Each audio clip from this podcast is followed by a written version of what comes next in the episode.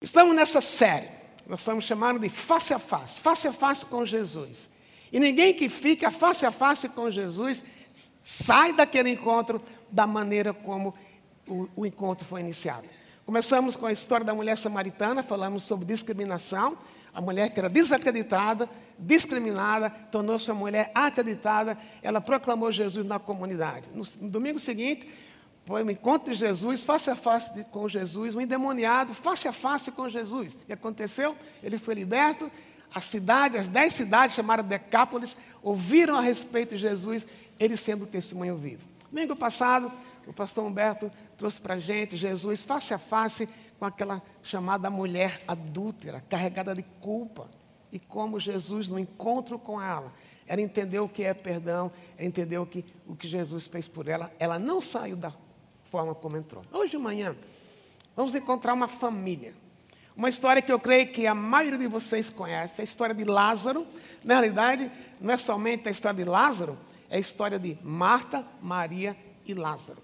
Eles eram amigos de Jesus. Então, singular perceber que Jesus, sendo Deus, como ele era, e como ele é, ele sendo homem também, e ele trabalhou profundamente por três anos aqui na terra, no seu ministério. Mas, como você e eu, ele também tinha o lado de querer relacionar-se, de querer amigos.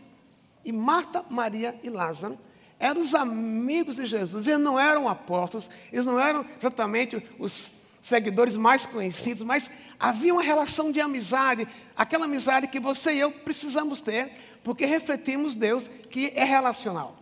Então, esse contexto é, é importante perceber, porque hoje de manhã eu quero falar sobre face a face com Jesus diante da morte. Eu creio que é um dos assuntos mais delicados que a gente trata. Falar de morte. Essa, essa madrugada faleceu um querido amigo nosso, o Beto Teixeira, que cresceu aqui na igreja, filho do Ricardo e da Marilena, que moram no Rio. 42 anos. O normal é o pai enterrar o filho. E hoje, lá no Rio, essa família está enterrando o Beto. Foi delicado, senti tanto, porque fiz o casamento deles. O vi crescer. E, de repente, parte. Ontem à noite também estava falando com o médico que cuidou nos últimos dias de uma, de uma senhora muito querida nossa. E ele falou um pouco da, da impotência dele. Com todo o conhecimento, com toda a capacidade médica, mas chega uma hora que não pode mais fazer nada. E foi interessante, porque às vezes a gente imagina, não sei se é uma boa imaginação, mas nem todos são assim. O médico é cientista também, às vezes lida mais facilmente com a morte. Mas ele, quando viu aquela pessoa partindo, e ele nem conhece Jesus, ele falando da dor que foi para ele, como médico, ver alguém partindo. Então, eu creio que você e eu temos tido experiências semelhantes. O que morreu está muito bem. Se ele conhecia Jesus, ele está no céu. O duro é para quem fica. O duro é que, na hora que a morte bate em alguém que a gente ama, as perguntas surgem. Mas às vezes, a dor que nós sentimos não é somente com a questão da morte, é aquela notícia inesperada. Dizem que morte, divórcio e prisão de alguém que você ama são as piores dores que alguém pode enfrentar na alma. E nessa história, é uma história de dor, é uma história de morte, mas muito mais do que uma história de dor e de morte, perceba que vai ser uma história de amor. Como é que a gente coloca junto amor e morte? Como é que colocamos juntos amor, morte e glorificar a Deus? Por isso, abra comigo em João capítulo 11. Evangelho de João, capítulo 11. Mas antes de ler, eu queria ler para vocês um texto no Evangelho de Mateus. Você não precisa abrir comigo, mas eu creio que a partir de Mateus 10, 29 a 31, o que nós vamos falar vai fazer mais sentido, especialmente quando a dor seja de uma morte, mas a dor de uma catástrofe que você nunca imaginou que você passaria por ela. Como é que a gente lida? Eu vou ler então Mateus, antes de ler João 11, Mateus 10, 29 a 31. Quanto custam dois pardais? Uma moeda de cobre? No entanto, nenhum deles cai no chão, sem o conhecimento de seu Pai, que é Deus. Quanto a vocês, até os cabelos de sua cabeça estão contados. Portanto, não tenham medo. Vocês são muito mais valiosos que um bando inteiro de pardais. Se isso aqui é verdade, isso aqui é a palavra de Deus, é Deus falando comigo e com você. Se Deus ama os pardais e cuida deles, se Deus tem um controle, em última análise, até dos fios de cabelos que caem da nossa cabeça, da sua cabeça, quanto mais Deus não está envolvido comigo e com você em horas de dores, como a dor da morte, ou a dor de uma catástrofe que a gente nunca imaginou que aconteceria conosco. E eu queria que guardassem duas frases que eu vou explicar ao longo da mensagem. A primeira delas é que quando estamos face a face com Jesus, morte não é um descaso de Deus. Vou repetir. Quando estamos face a face com Jesus, ou quando vivemos face a face com Jesus, morte não é um descaso de Deus, mas uma expressão do amor de Deus. A segunda frase é: Deus, através de Jesus, nos ressuscita. Não apenas quando nosso corpo morrer e voltar, mas nos ressuscita para a vida. Quando a dor de uma a morte, quando a dor da morte de um ente querido ou a dor de uma catástrofe nos afeta. Por isso eu vou ler João capítulo 11, a partir do versículo 1. Um homem chamado Lázaro estava doente. Ele morava em Betânia com suas irmãs Maria e Marta. Foi Maria, a irmã de Lázaro, que mais tarde derramou perfume caro nos pés do Senhor e os enxugou com os cabelos. As duas irmãs enviaram um recado a Jesus dizendo: Senhor, meu, seu, Senhor, seu amigo querido está muito doente. Uma outra tradução diz: Senhor, aquele a quem o Senhor ama está muito doente. Quando Jesus ouviu isso, disse: A doença de Lázaro não acabará em morte. Ela aconteceu para a glória de Deus, para que o Filho de Deus receba a glória por meio dela. Jesus amava Marta, Maria e Lázaro. Ouvindo, portanto, que Lázaro estava doente, ficou mais dois dias onde estava. Depois disse a seus discípulos: Vamos voltar para a Judéia. É importante entender geograficamente onde a cena acontece. No capítulo 10, Jesus começou a ser perseguido por, ser, por dizer que era filho de Deus, para as pessoas verem os milagres que estava acontecendo. Ele fugiu, em outras palavras, para o leste do Jordão, a um dia de viagem de Betânia. Então ele estava a um dia de viagem onde Marta e Maria estavam, onde Lázaro havia morrido. Chega então para Jesus uma notícia: aquele a quem o Senhor ama está muito doente. Imagine que você está ao lado de alguém que você ama e a pessoa, vamos supor, em termos de medicina, não tem mais esperança, você manda avisar para o pastor da sua igreja e diz: Olha, o meu amor está doente. O que, é que você espera desse pastor? Suponho que ele nem que ele estivesse vendo o jogo de São Paulo, né? Ele ia largar tudo e correr para lhe ajudar. Agora, é um pouco paradoxal aqui, porque quando Jesus ouve que o amigo a quem ele amava estava muito doente, e diz duas coisas. Primeira delas, a doença não é para a morte. Agora, olha, de Betânia para onde Jesus estava, era um dia de viagem. De pessoas andando, 45 quilômetros, é, provavelmente. Quando o rapaz saiu de onde ele estava, de Betânia, para encontrar com Jesus, quando ele chega a encontrar com Jesus, provavelmente Lázaro já havia morrido. Então, quando ele volta para Betânia, ele diz: deu recado, mas ele ouve que Lázaro morreu, mas ao mesmo tempo ele ouve que Jesus havia dito: a doença não será para a morte. O que é que passaria na cabeça daquele rapaz? Ou se fosse uma moça, ou quem, for, quem fosse o mensageiro? Aquilo que muitas vezes acontece comigo e com você. Ou aquela pessoa que você ama profundamente, seja seu pai, sua mãe, seu filho, está muito doente, você ora, ora, ora. Você pede para a igreja orar. Nós oramos. E de repente a pessoa morre. O que é que você sente? Mas o pior disso é que o texto diz também que Jesus levou dois dias para sair do lugar. O amigo que ele amava está para morrer. Ele leva dois dias para se levantar do lugar.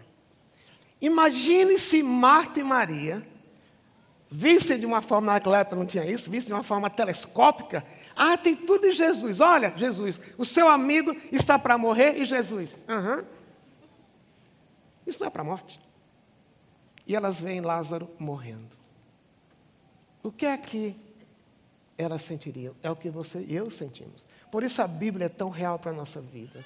Porque todos nós que estamos aqui, de uma certa forma, já perdemos alguém que amamos profundamente, ou já enfrentamos, ou passamos, ou estamos passando por uma catástrofe, algo que você perde o controle.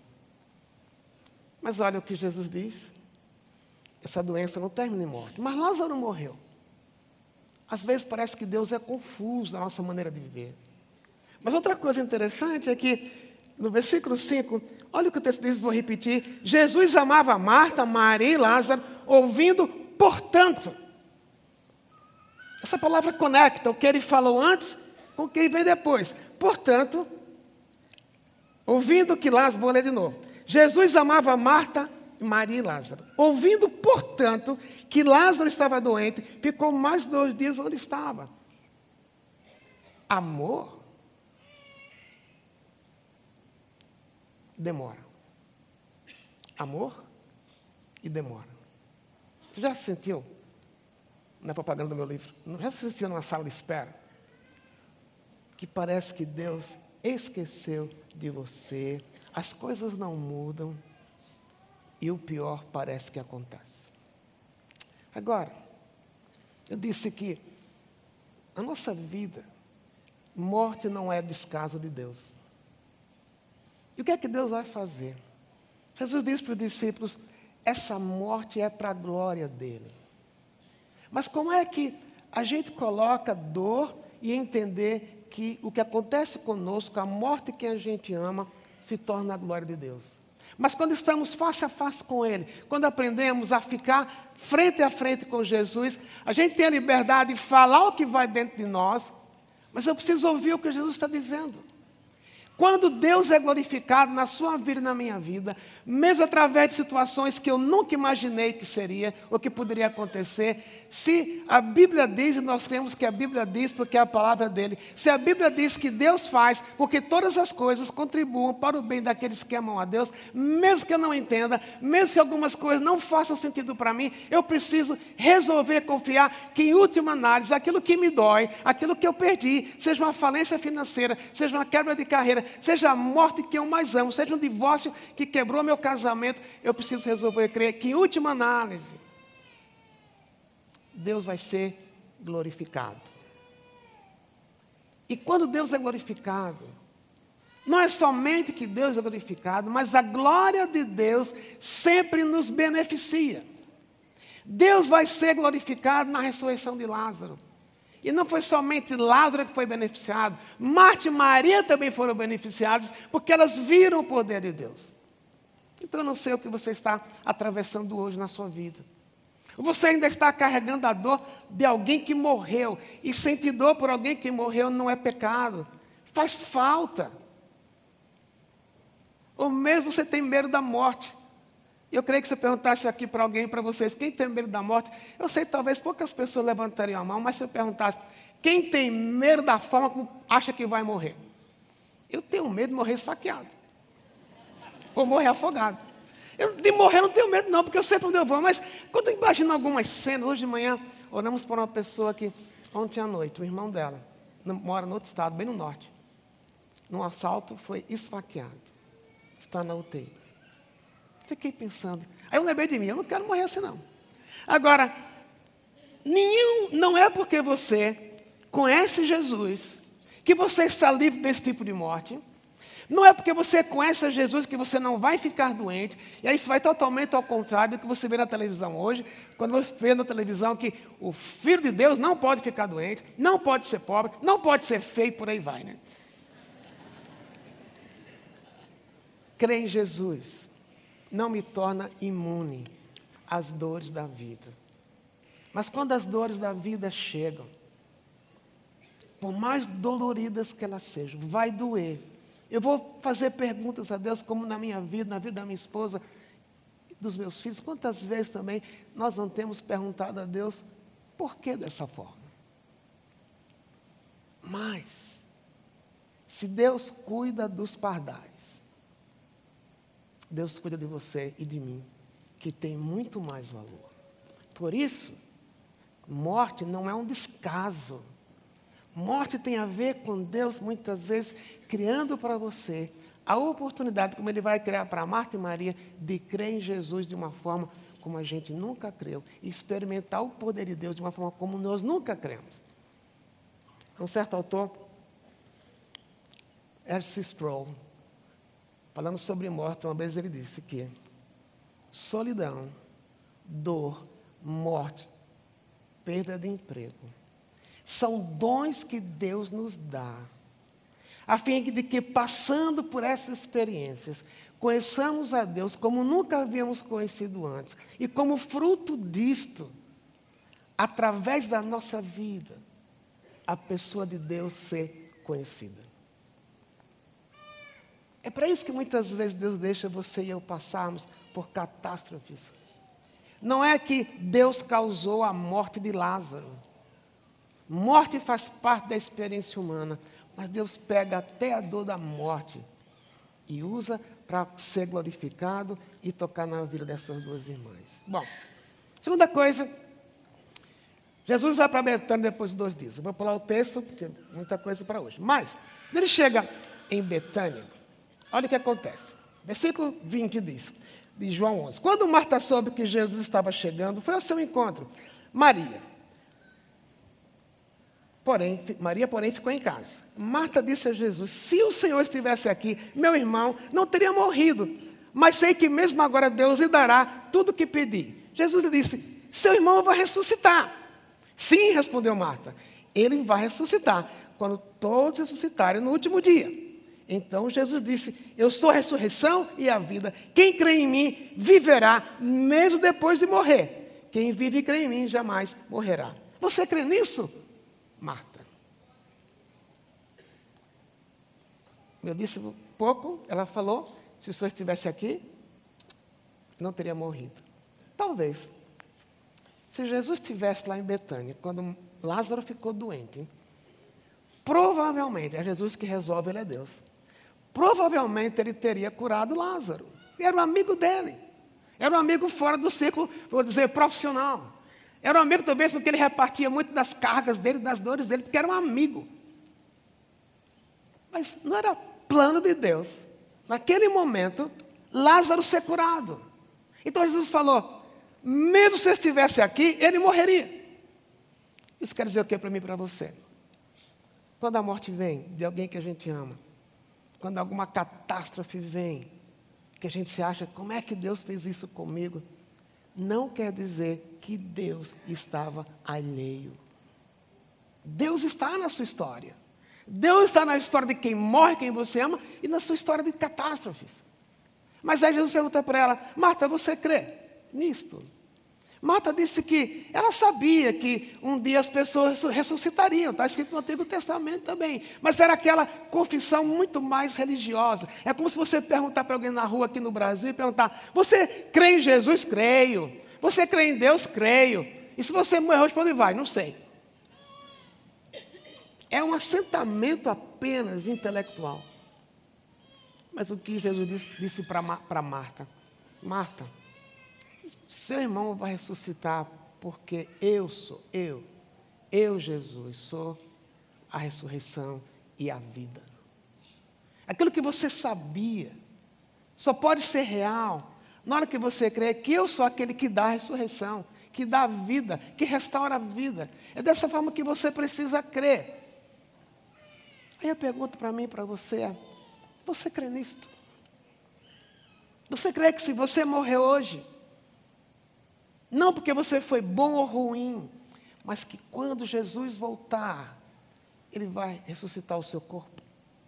Isso só pode ser fruto de um reconhecimento em que eu sou pecador e por ser pecador eu preciso de um Salvador. Esse Salvador é Jesus.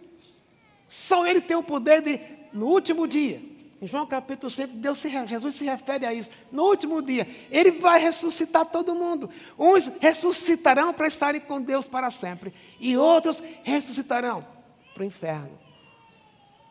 Mas só quando a gente crê em Jesus, desta forma a minha ressurreição, a sua ressurreição é para estar eternamente com Deus, é ir para o céu. Marta precisou dar um pulo, um, um passo, sair da compreensão intelectual para a real fé em Jesus. Mas ele vai, ele vai entrar em Betânia, aí Marta fala para Maria: Maria, o mestre quer falar com você. Maria encontra com Jesus. Ela se prostra a ele e diz a mesma coisa: Mestre, se o Senhor estivesse aqui, meu irmão não teria morrido. Agora, Marta estava, Maria estava com o secto ao lado dela. Na cultura judaica, quando alguém morria, independente da família, se a família tinha dinheiro ou não, eles tinham que contratar as choradeiras ou as carpideiras que choravam soluçadamente na sala do morto e tinham que contratar alguém para tocar música, especialmente flautistas. Se a família fosse muito pobre, eles tinham que contratar dois flautistas e pelo menos três carpideiros, ou três choradeiros. Então, as pessoas estão lá chorando com Maria. Maria está chorando. E o texto fala, eu não vou ler por causa do tempo, mas Jesus é movido pelo que ele vê. Ele é movido pelo choro. Só que o mover dele não é somente por causa de Lázaro, é porque ele chora ao ver as pessoas incrédulas, chorando por alguma coisa, chorando sem esperança. Ele sofre com isto. Mas o texto também diz que Jesus chorou. A dor sua, a sua dor e a minha dor também afeta Jesus. Afeta quando eu não creio muitas vezes que Ele é capaz de me ressuscitar da dor, do problema, da catástrofe que eu estou vivendo. Ou muito mais, se Ele não é aquele que tem o poder de me ressuscitar quando eu morrer e quando ele voltar. Ele chora por essa incredulidade, mas também ele chora pela dor de Marta. No meio da dor, no meio da catástrofe, no meio da morte daquele que você ama, Jesus também chora com você. Jesus sente a sua dor. O autor de Hebreus, no capítulo 4, versículo 15, diz que nós temos um sumo sacerdote, que tendo passado por tudo o que passamos, é capaz de nos compreender e de nos socorrer. Agora o que é que Jesus faz? Ele vai até a porta, até o, onde Lázaro está enterrado. Ele pergunta para Marta, Marta disse, Senhor, não abre muito o túmulo lá, porque deve estar fedido, são quatro dias. E para o judeu, uma pessoa só era declarada morta depois de três dias. Eles criam que durante três dias, quando a alma saia do corpo, a alma ficava rodeando o corpo lá, já quase morto, tentando entrar de novo no corpo. Isso era crença, não está na Bíblia isso. Isso era crença. Então, Jesus, por que, que Jesus esperou dois dias? Para poder dar tempo para que o milagre dele fosse crido. Porque se tivesse chegado dois dias antes, ah, ele não estava morto. É café com leite levantar um cara que não está morto. Mas foi necessário esperar os quatro dias para que realmente o milagre fizesse sentido e fosse visto realmente como um milagre. Então, o que isso quer dizer é o quê? Talvez na sua vida e na minha vida, a espera está sendo longa. Deus poderia ter resolvido ontem, poderia. Por que, é que ele não resolveu ainda? tem o tempo dele. Para que a forma como ele intervir na sua vida seja realmente algo ou milagroso, ou que vai dar, em última análise, glória para ele. O que ele faz? Ele vai à porta do túmulo e diz para Lázaro, sem barulho, sem fanfarra, sem orquestra, sem coral, sai. talvez na sua vida hoje. Jesus quer não somente dizer para você Eu tenho o poder de lhe ressuscitar no último dia. Nós somos mais felizes que Lázaro, sabe por quê? Lázaro ressuscitou e morreu de novo. Você vai morrer uma só vez. E vai ressuscitar quando Jesus voltar.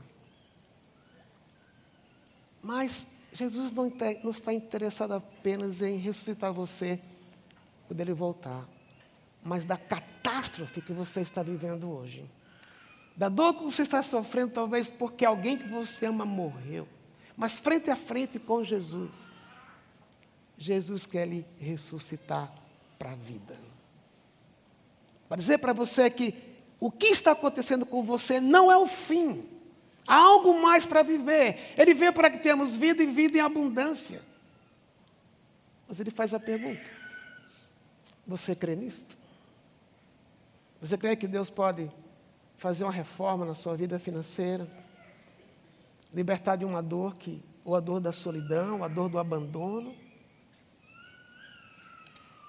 Ele pode devolver para você o gosto pela vida mas tem o tempo dele. Eu quero convidar você para baixar sua cabeça para o nosso tempo de oração agora.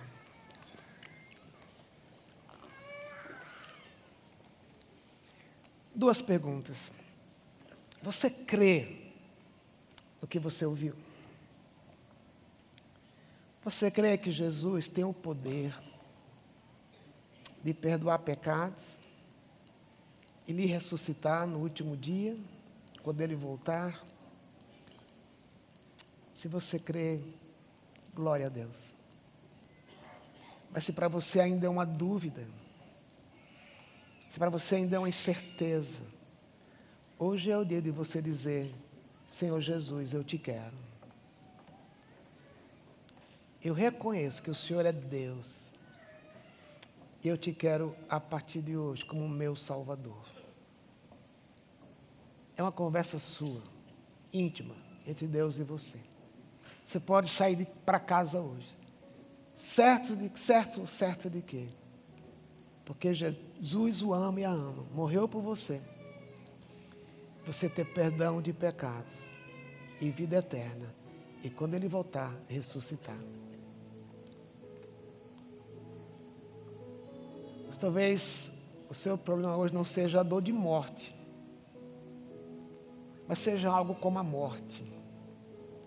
Você está no vale da sombra da morte, ou por causa de uma solidão, ou por causa de um desemprego, ou por causa de perguntas que Deus não responde. Ou talvez você já disse para Jesus: se o Senhor tivesse a ver com a minha vida, você já teria resolvido isso que eu estou falando.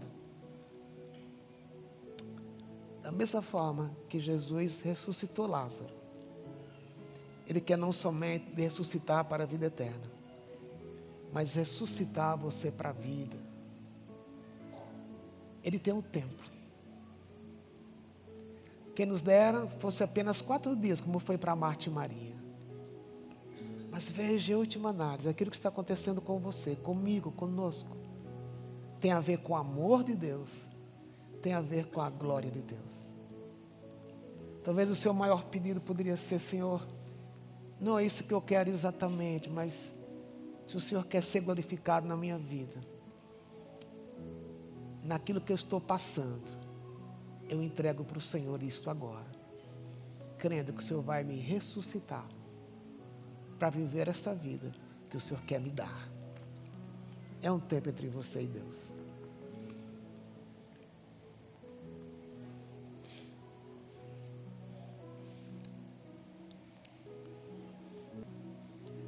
Oh Deus, obrigado, porque o que vamos fazer agora é tão solene, é tão profundo, é tão bonito. Relembrar que o Senhor morreu por nós na cruz, comendo este pão e bebendo esse cálice. O Senhor disse para nós fazermos isto, e estamos fazendo, e queremos fazer com esta alegria. Relembrar que porque o Senhor foi até a cruz, e o Senhor morreu, e o Senhor ressuscitou. É por isso que o Senhor pode nos ressuscitar e em Ti pomos a nossa fé. Obrigado porque podemos fazer isso juntos.